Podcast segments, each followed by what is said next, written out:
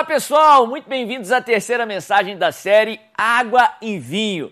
O título da mensagem de hoje é Convide Jesus. O texto que está servindo aí de base para toda essa série de mensagens é o livro de João, capítulo 2, do verso 1 ao 11. Eu quero ler com você. A Bíblia diz o seguinte: No terceiro dia houve um casamento em Caná da Galileia. A mãe de Jesus estava ali. Jesus e os seus discípulos também haviam sido convidados para o casamento.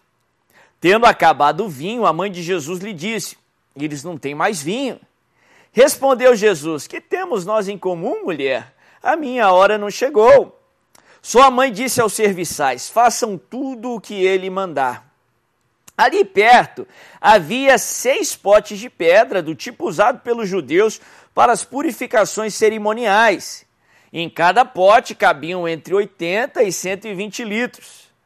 Disse Jesus aos serviçais: Encham os potes com água, e os encheram até a borda. Então lhes disse: Agora levem um pouco ao encarregado da festa, e eles assim o fizeram. E o encarregado da festa provou a água que fora transformada em vinho, sem saber de onde esse viera, embora o soubessem os serviçais que haviam tirado a água. Então chamou o noivo e disse: Todos servem primeiro o melhor vinho, e depois que os convidados já beberam o bastante, o vinho inferior é servido. Mas você guardou o melhor até agora. Esse sinal milagroso em Caná da Galileia foi o primeiro que Jesus realizou. Revelou assim a sua glória e os seus discípulos creram nele. Olha que história tremenda.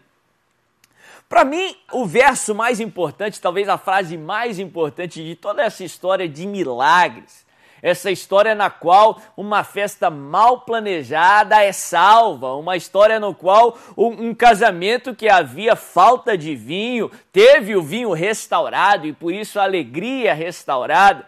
A frase mais importante dessa história para mim está escrita no verso 2 no qual, é, quando o autor, João, estava preparando o cenário ali para contar a história, ele adiciona esse dado muito importante que é relevante para toda e qualquer situação que nós enfrentamos. João coloca ali que Jesus e os seus discípulos haviam sido convidados para a festa. Porque quando Jesus ele é convidado para uma festa, aquela festa se torna completa. Quando Jesus ele é convidado para um casamento, ele intervém naquele casamento e ele transforma a água em vinho. Se há falta de vinho, ele traz o vinho de volta.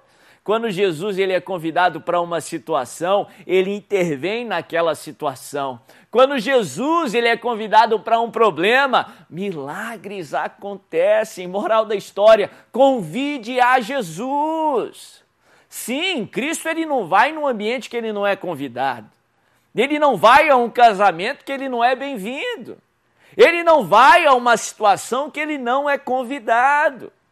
Se você quer a intervenção de Jesus numa situação, num problema, no seu local de trabalho, no seu dia, no seu casamento, convide a Jesus. Você precisa convidar. Muitas vezes a pessoa não convida a Cristo, não pede a intervenção de Jesus e culpa Jesus pelos resultados negativos, seja no casamento, seja nos relacionamentos, seja em qualquer situação. O ser humano se afasta de Deus e culpa Deus pela distância. Essa é a história da humanidade, desde lá do jardim. Lembra lá na história do jardim ou da história do jardim? A Bíblia fala que o homem e a mulher desobedeceram o único mandamento que havia, comeram do fruto da árvore do conhecimento do bem e do mal. E a Bíblia fala que eles viram ali a maldade, eles viram que estavam nus e se esconderam de Deus. E a Bíblia fala que mesmo depois do pecado, mesmo depois de terem eh, de propósito se afastado de Deus, a Bíblia fala que Deus veio à procura do homem, Deus veio à procura do homem e da mulher, e eles se esconderam. Não foi Deus que se escondeu. A pergunta certa nunca foi onde está Deus. A pergunta certa sempre foi onde está o homem. Foi a humanidade que se afastou, foi a humanidade que se escondeu e ainda culpam Deus pela distância.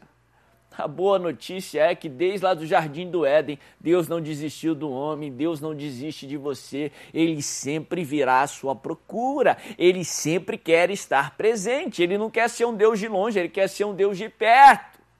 Mas ele vai até um certo ponto, ele não vai interferir na sua escolha, ele não vai interferir no seu livre-arbítrio. Em Apocalipse 3, a palavra de Deus nos ensina esse princípio é, de uma forma diferente. A Bíblia fala que Jesus está à porta, ele bate na porta. Ele quer ser presente no seu casamento, ele quer intervir nessa situação.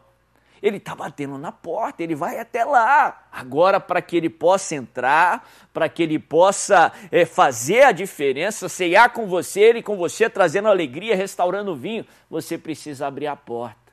Você precisa convidar Jesus. Isso nos ensina sobre oração. Você convida Cristo como? Através da oração, pedindo a intervenção do Senhor, colocando ou apresentando os seus pedidos ao Senhor. Por isso que oração é fundamental, porque Deus age através da oração. Jesus nos ensina que tudo que pedirmos em oração, crendo, nós receberíamos. Ele por várias vezes nos incita, nos ensina. Se você quer algo, peça. Pedir e dar-se-vos-á, porque todo o que pede, recebe. Ah, mas Deus não é soberano, ele não sabe que eu preciso de vinho aqui no meu casamento, ele não sabe que eu preciso de transformação nessa situação, sabe. Ele é soberano. Mas a Bíblia nos ensina também que nosso Deus é Deus de princípios. E ele estabeleceu um princípio, que ele age aqui na terra através da oração. Da oração do justo, oração daqueles que foram justificados por Cristo Jesus. Por isso que Tiago fala que a oração do justo muito pode em seus efeitos. Por isso que ele fala que a oração do justo é poderosa e eficaz. Não porque a oração tem poderes mágicos, não. É porque o poder de Deus é liberado através da oração. Se você quer a intervenção de Deus, você precisa orar. Orar por tudo, não tem nada simples demais que Deus não te ame o suficiente, que Deus não se importa o suficiente para se envolver, para interferir. E não tem nada complexo demais que Deus não possa fazer. Por isso que a Bíblia nos ensina a orar sempre, orar sem esmurecer, orar sem cessar, orar por tudo e qualquer situação. Convide Jesus para o seu casamento, convide Jesus para o seu lar, convide Jesus para essa situação. Só assim a sua festa vai ser completa. Só assim você vai ter a intervenção de Deus. Só assim a água será transformada em vinho. Ele vai restaurar o vinho para os seus relacionamentos, ele vai restaurar o vinho para a sua vida profissional, ele vai restaurar o vinho para a sua saúde, trazendo vigor, restaurando a tua saúde, ele vai fazer milagres acontecerem. Ele diz: Eis que estou à porta e bato, se alguém ouvir e abrir, eu entrarei ali e cearei com ele e ele comigo. Ele vai trazer a festa de volta, a alegria plena, o milagre irá acontecer.